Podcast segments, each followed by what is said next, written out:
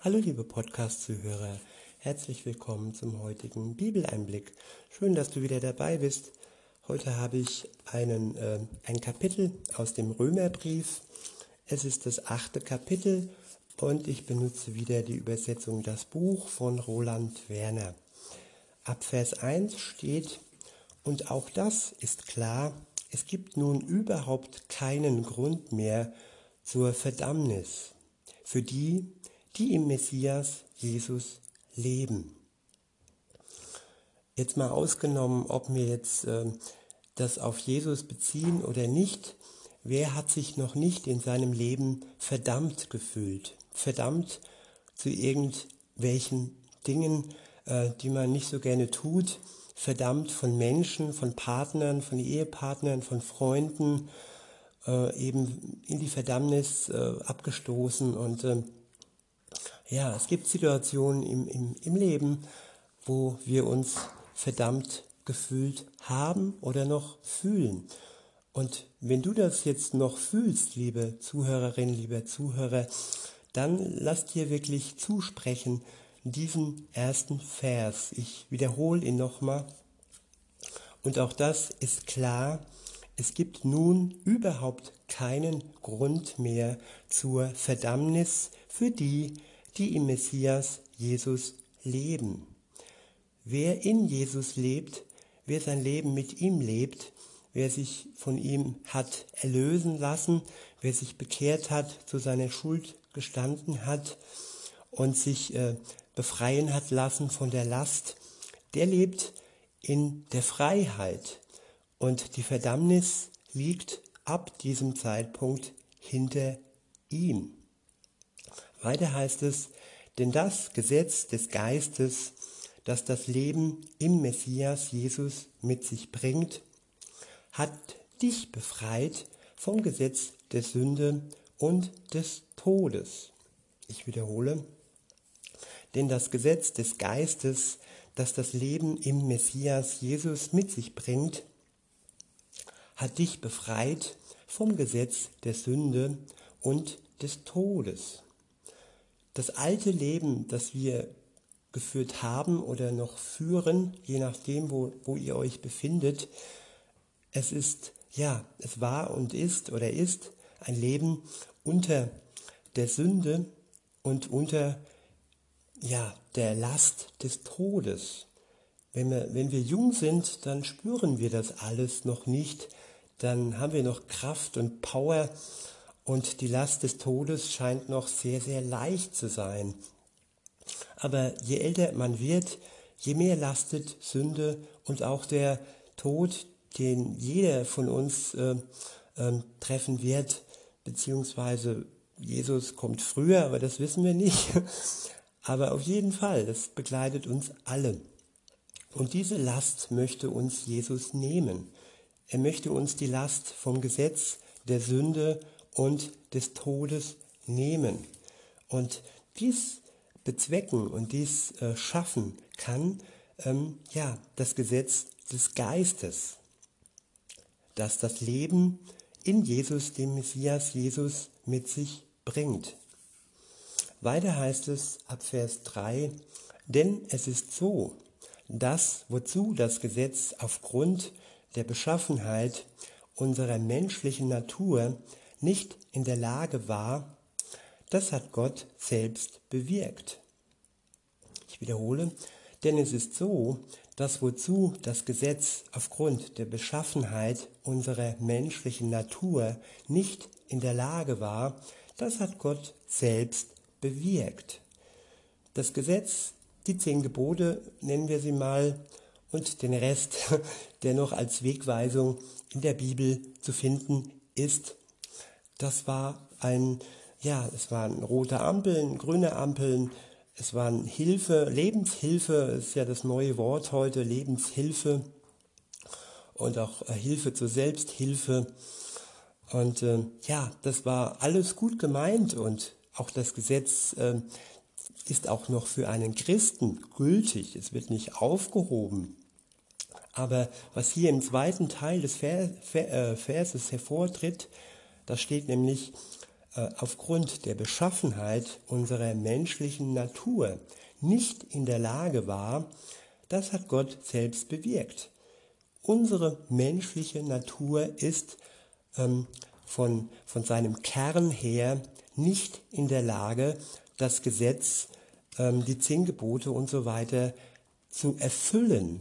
Wir sind also von uns aus nicht in der Lage, vor Gott wirklich so gerecht und so heilig zu leben, wie das nötig ist, um in seiner Gegenwart bestehen zu können. Und weil dies eben ja diese Einbahnstraße war und nicht zum Ziel geführt hat, hat Gott Jesus in die Welt geschickt, um dieses, was wir nicht können, zu erfüllen.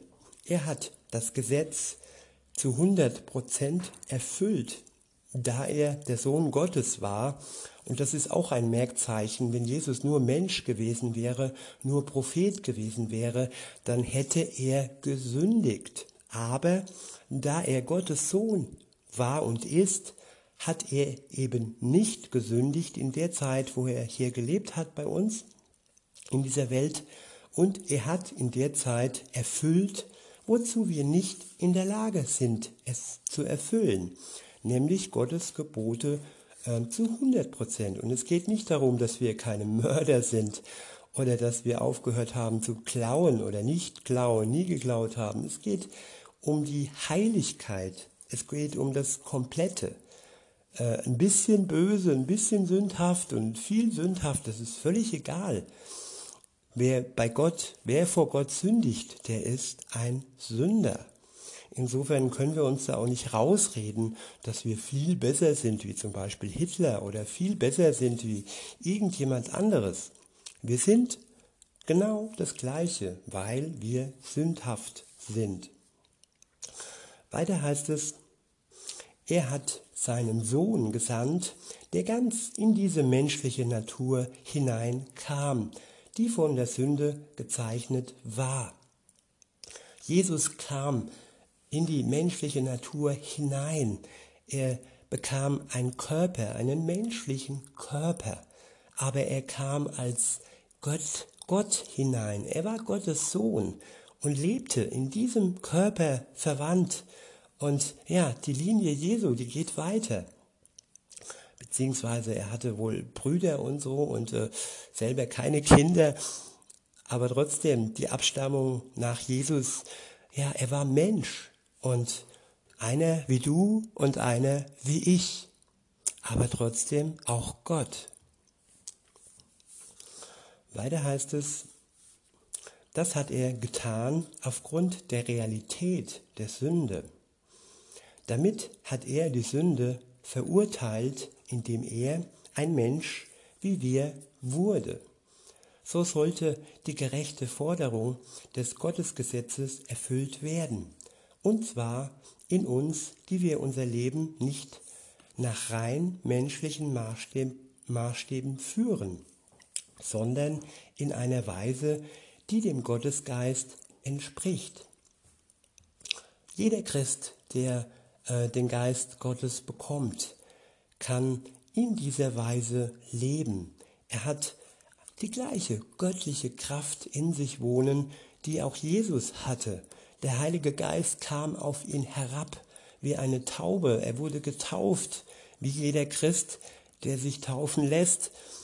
Und ja, das vereint jeden Christen mit Jesus. Der Geist Gottes ist die Verbindung zwischen uns und Gott und ist auch die Kraft, die in uns wirkt, die auch in Jesus gewirkt hat.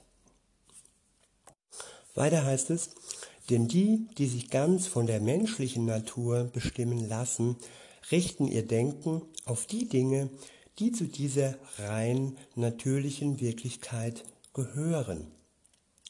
Das ist Egoismus, das ist, das sind sexuelle Ausschweifungen, das sind all die Dinge, die gegen Gottes Gebote ähm, ähm, ja, laufen und sich verhalten. Diebstahl, Lüge, Ehebruch, Mord, all dies äh, entspricht der menschlichen Natur.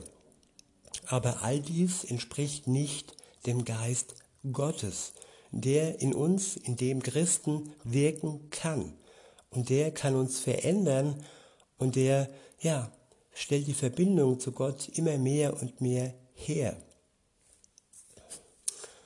Weiter heißt es, aber die, die vom Gottesgeist bestimmt sind, richten ihr Denken auf die Dinge, die zur Wirklichkeit des Gottesgeistes gehören. Ich wiederhole, aber die, die vom Gottesgeist bestimmt sind, richten ihr Denken auf die Dinge, die zur Wirklichkeit des Gottesgeistes gehören. Wer Christ wird, der richtet sein Denken neu aus. Er richtet sein Denken auf die Dinge aus, die zur Wirklichkeit des Gottesgeistes gehören. Und all diese Dinge finden wir in der Bibel. Das sind, das sind göttliche Gedanken, göttliche Dinge, die uns mit Hilfe des Geistes auf einen Weg bringen, der uns Gott näher bringt. Ab Vers 6 heißt es, ja, es ist so, eine Lebenseinstellung, die sich nur nach der menschlichen Natur ausrichtet, bringt letztlich den Tod. Ich wiederhole. Ja, es ist so, eine Lebenseinstellung, die sich nur nach der menschlichen Natur ausrichtet, bringt letztendlich den Tod. Ja, das sind eben die, die nicht mit Jesus unterwegs sind. Das sind die, die ihr Leben nicht mit Jesus führen. Sie richten ihr, ihr Denken, ihr Tun, ihr Leben wirklich nur nach den Dingen aus, ähm, die nicht ähm, der göttlichen, der geistigen Natur Gottes entsprechen. Und ja, blicken wir zurück auf diese erste Handlung ähm, dieses äh, Denkens, das war ja der Moment, in dem Adam und Eva in den Apfel bissen. Ab dem Moment haben sie sich wirklich auf rein menschliches äh, Denken fixiert und haben das gute Gebot Gottes missachtet, dass sie diesen Baum, diese Früchte von diesem Baum meiden sollen. Und so gibt es auch bei uns heute in unserem Leben Früchte, die uns einfach nicht gut tun. Sie vergiften uns und sie bringen uns weg von Gott und wie damals äh, ja die Vertreibung aus dem Paradies. Adam und Eva ging es wirklich perfekt. Sie hatten alles, was sie gebraucht haben und äh, wollten halt noch mehr. und dieses Mehr hat sie dann ziemlich ähm, ja, in eine gewisse, eine schlimme Misere gerissen. Aber trotzdem, Gott hat sie nicht ganz alleine gelassen. Es gab Konsequenzen, es gab äh, den Rauschmiss aus dem Paradies, aber trotzdem war Gott bei ihnen und äh, er hat niemals die Menschen aufgrund ihrer Sündhaftigkeit äh, verlassen. Und er hat Jesus in die Welt geschickt, um dieses Problem mit der Sünde ein für allemal ähm, aus der Welt zu schaffen, für die, die mit ihm unterwegs sind. Weiter heißt es, aber die Lebenseinstellung, die vom Gottesgeist bestimmt ist, bringt Leben und Frieden. Ich wiederhole, aber die Lebenseinstellung, die vom Gottesgeist bestimmt ist, bringt Leben und Frieden. Jeder Christ möchte in Frieden leben, in Frieden mit seinen Geschwistern, aber auch in Frieden mit dem Rest der Welt, auch mit denen, die noch nicht mit Jesus unterwegs sind. Und das Leben ist das Besondere, ist das, was hochgehoben wird. Nicht der Tod, der alles zerstört. Nein, der Gottesgeist äh, bringt uns in Richtung ewiges Leben und Frieden. Weiter heißt es, denn eine Lebenseinstellung, die sich auf rein innerweltliche Dinge ausrichtet, ist Gott gegenüber feindlich eingestellt. Rein innerweltlich ein Beispiel Egoismus. Das ist eine rein innerweltliche Einstellung. Das hat nichts mit meinem Nächsten zu tun. Das hat nur etwas mit mir zu tun, dass es meinem Ego besser geht und das oftmals ähm, auf Kosten anderer. Und das ist feindlich, feindlich gegenüber der Welt und wirklich nur gut zu mir selbst. Aber das ist nicht im Sinne Gottes. Weiter heißt es, solch ein Denken, Egoismus zum Beispiel, weiter ordnet sich nicht dem Gottesgesetz unter und kann das auch gar nicht. Die Menschen, die ihr ganzes Leben in dieser Wirklichkeit führen, können so Gott nicht gefallen. Aber ihr lebt ja nicht in dieser selbstbezogenen Weise, wenn es denn so ist, dass der Geist Gottes in euch wohnt. Wenn aber ein Mensch den Geist des Messias nicht in sich hat, dann gehört er ja überhaupt nicht zum Messias. Ja, das ist auch ein Merkzeichen. Der Geist Gottes, der in jedem Christen lebt. Und wenn wir dies nicht spüren und einfach nur diese Lippenbekenntnisse in Gänsefüßchen, das sind ja dann Lügen von Menschen hören, ja, ich bin Christ, ich bin Katholik, ich bin Protestant, ich bin dies oder jenes, alles irgendwie so mit dem Beigeschmack Jesu in Gänsefüßchen.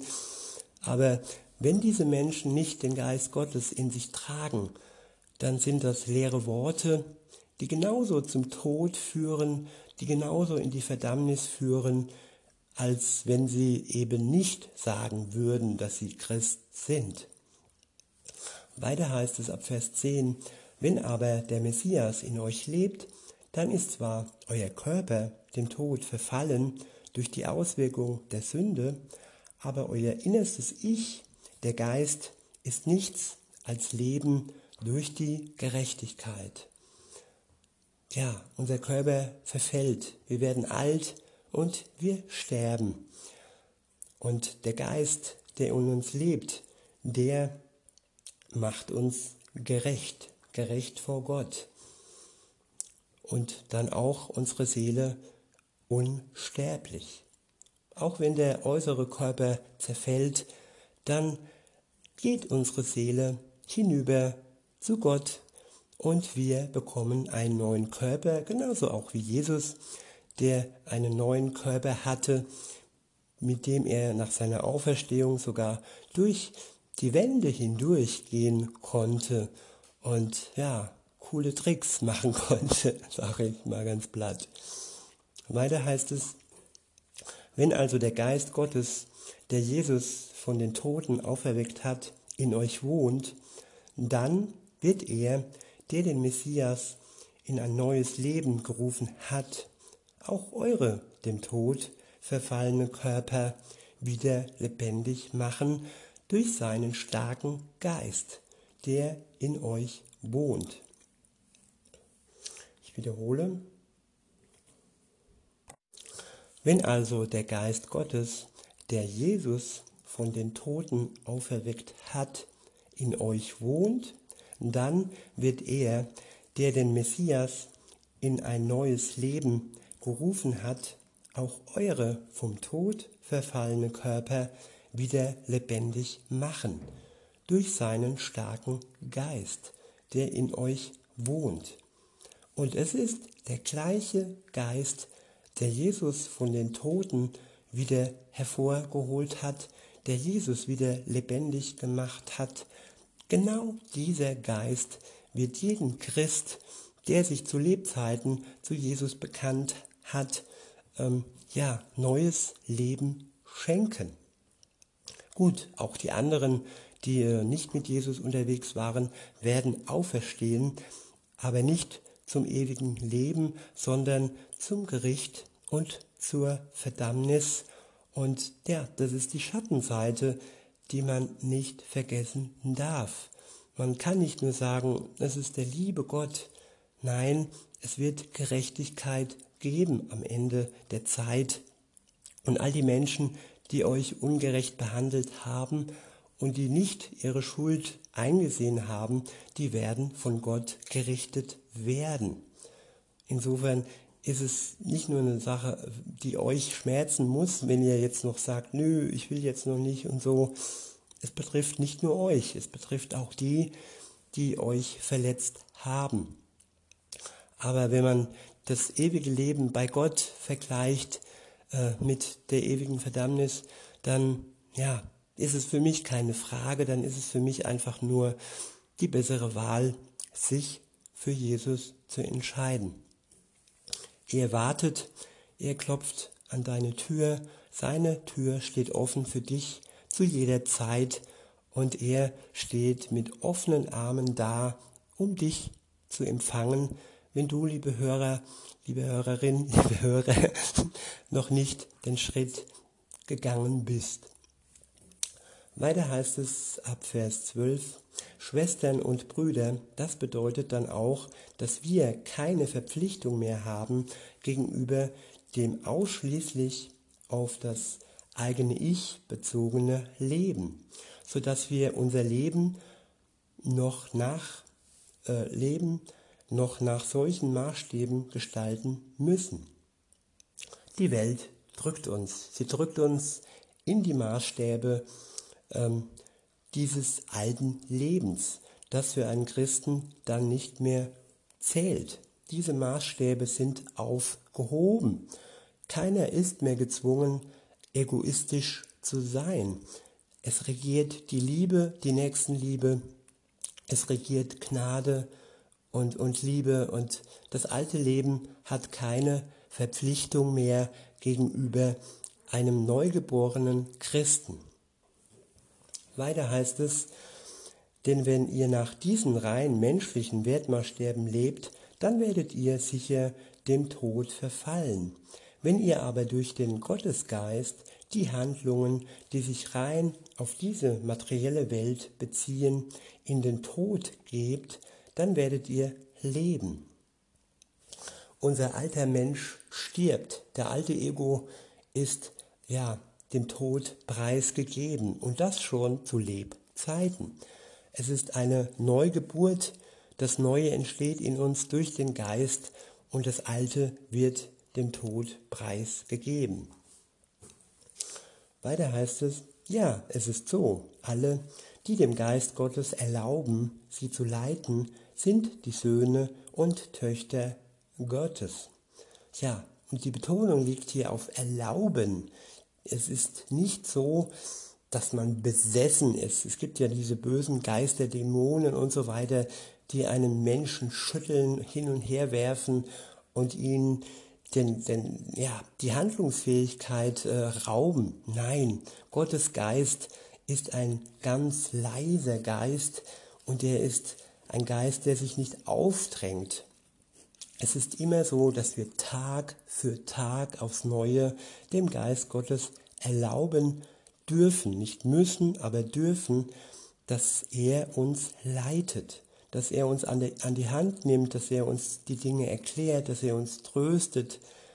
Und ähm, es ist eine Freiheit, in die wir berufen sind, nicht in eine, wie so ein Magnet, der gezogen wird und eine Sklaverei. Das ist, ja, Gott beruft uns in die Freiheit. Weiter heißt es, denn ihr habt ja von Gott keine Geisteshaltung bekommen wie Sklaven, sie haben. Denn ihr habt von Gott ja keine Geisteshaltung bekommen, wie Sklaven sie haben, was zu einem Leben in Furcht führen würde.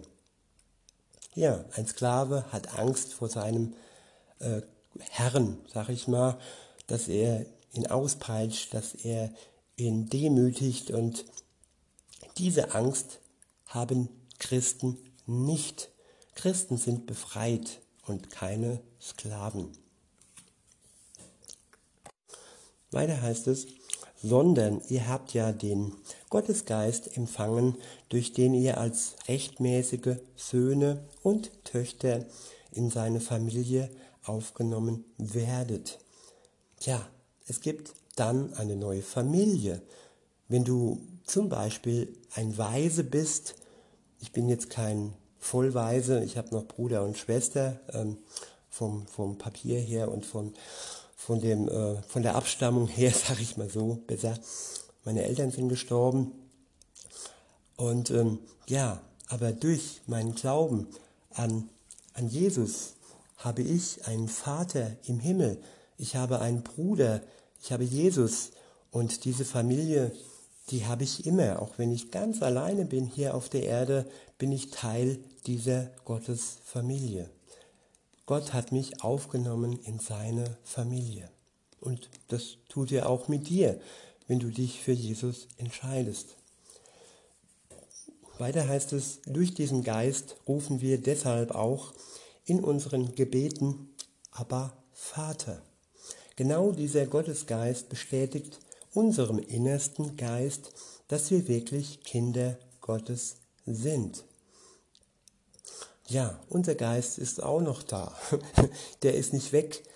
Also unser, unser menschlicher Geist, unser Denken. Und äh, weil wir ja keine Sklaven sind, aber es ist dann ein Zwiegespräch, es ist dann, ja, der Geist Gottes in uns, er bestätigt unserem Geist innerlich, dass wir Kinder Gottes sind. Ähm, das Christentum sagt dazu auch ähm, Heilsgewissheit. Wir sind gewiss, dass wir Kinder Gottes sind. Wir haben nicht die Hoffnung, sondern wir haben die Gewissheit. Weiter heißt es, wenn wir nun seine Kinder sind, dann sind wir auch seine rechtmäßigen Erben. Wir sind Erben Gottes, Miterben des Messias. Und seid gewiss, vielleicht habt ihr ja auch schon ein Erbe oder Erbstreitigkeiten hinter euch. Bei Gott wird es nicht so ablaufen. Bei Gott ist es gerecht und bei Gott ist es einfach nur ja, zur Auferbauung. Und euer Erbschein ist zu 100% gerecht. Weiter heißt es, es ist wirklich so.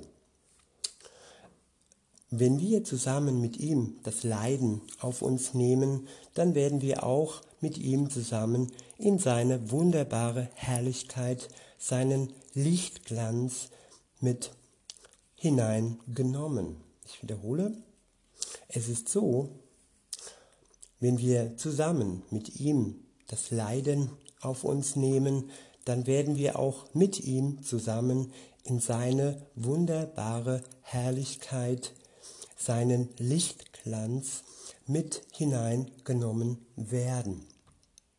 Das Leiden ist in der Welt. Wir leiden noch und das ist ein Mitleiden. Jesus litt in der Welt und auch wir leiden noch in der Welt. Jeder auf seine Art und Weise und jeder so, wie er es ertragen kann und keiner mehr, wie es für ihn gut ist.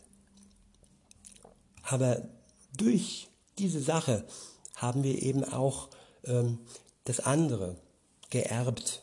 Nicht nur das Leid, das uns noch in dieser Welt, in diesem Leben, in diesem irdischen Leben bekleidet, Nein, wir haben auch die wunderbare Herrlichkeit, den Lichtglanz Gottes.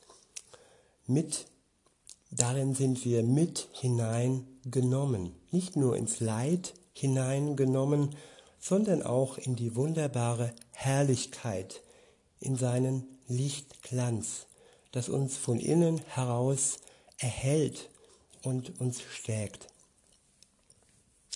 Der nächste Abschnitt ist überschrieben mit die allumfassende Hoffnung.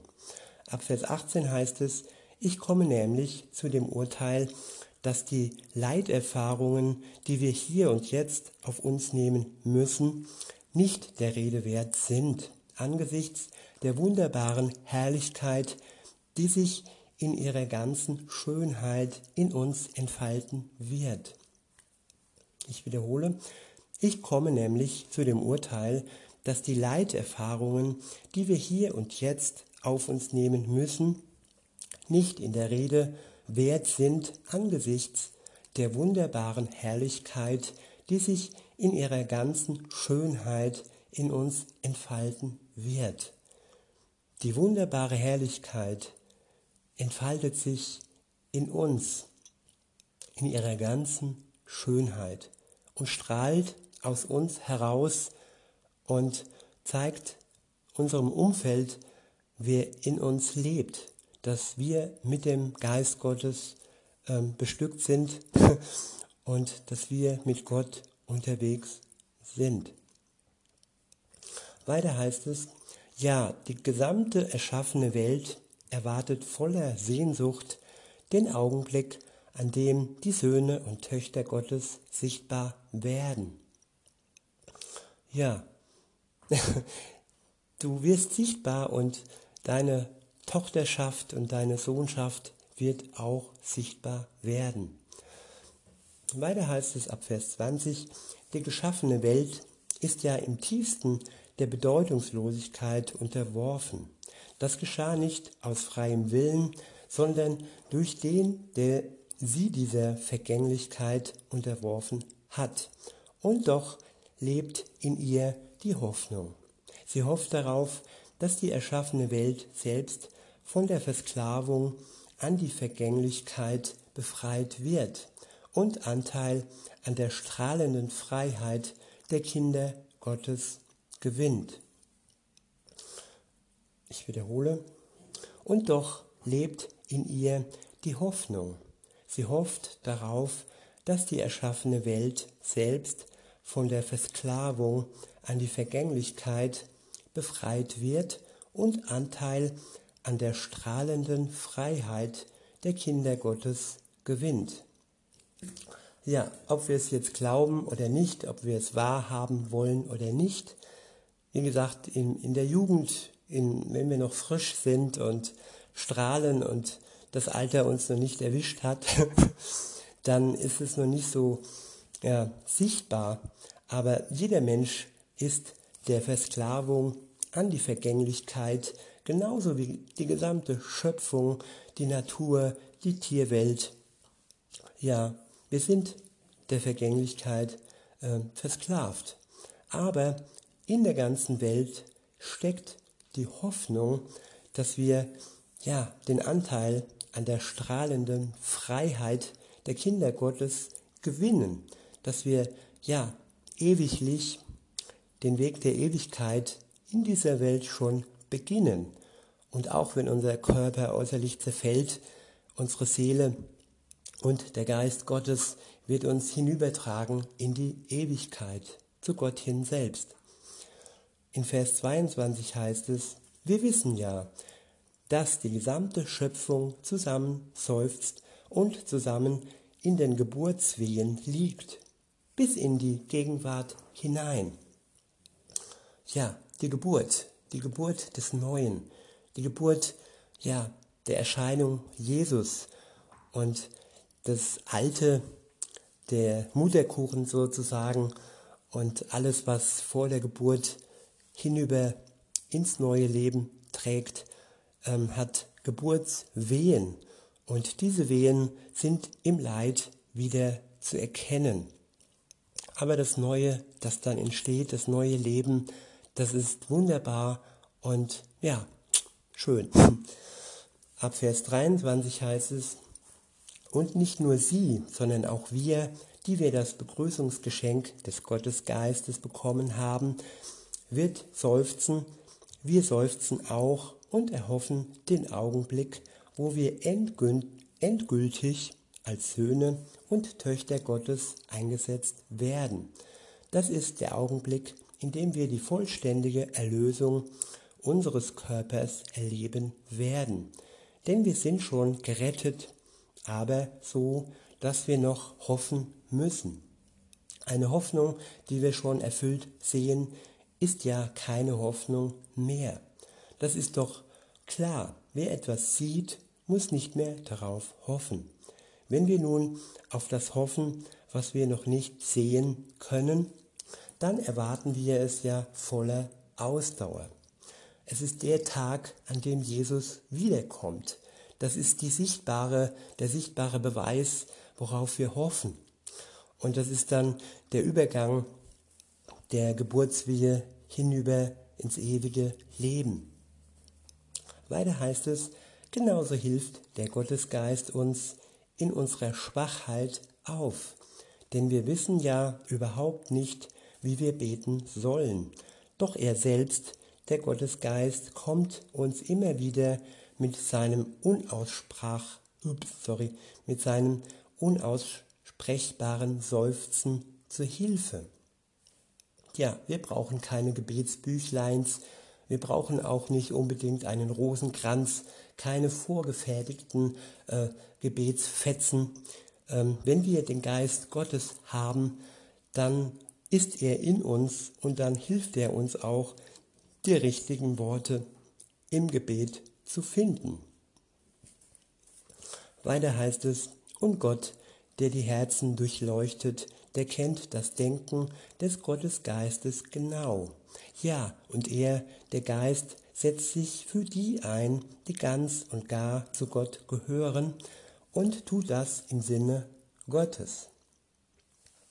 Ja, wir sind dann verbunden mit all den anderen Geschwistern und der Geist setzt sich für all die anderen ein. Der Geist, der in mir lebt, der ist dann auch connected sozusagen mit den Geschwistern um mich herum.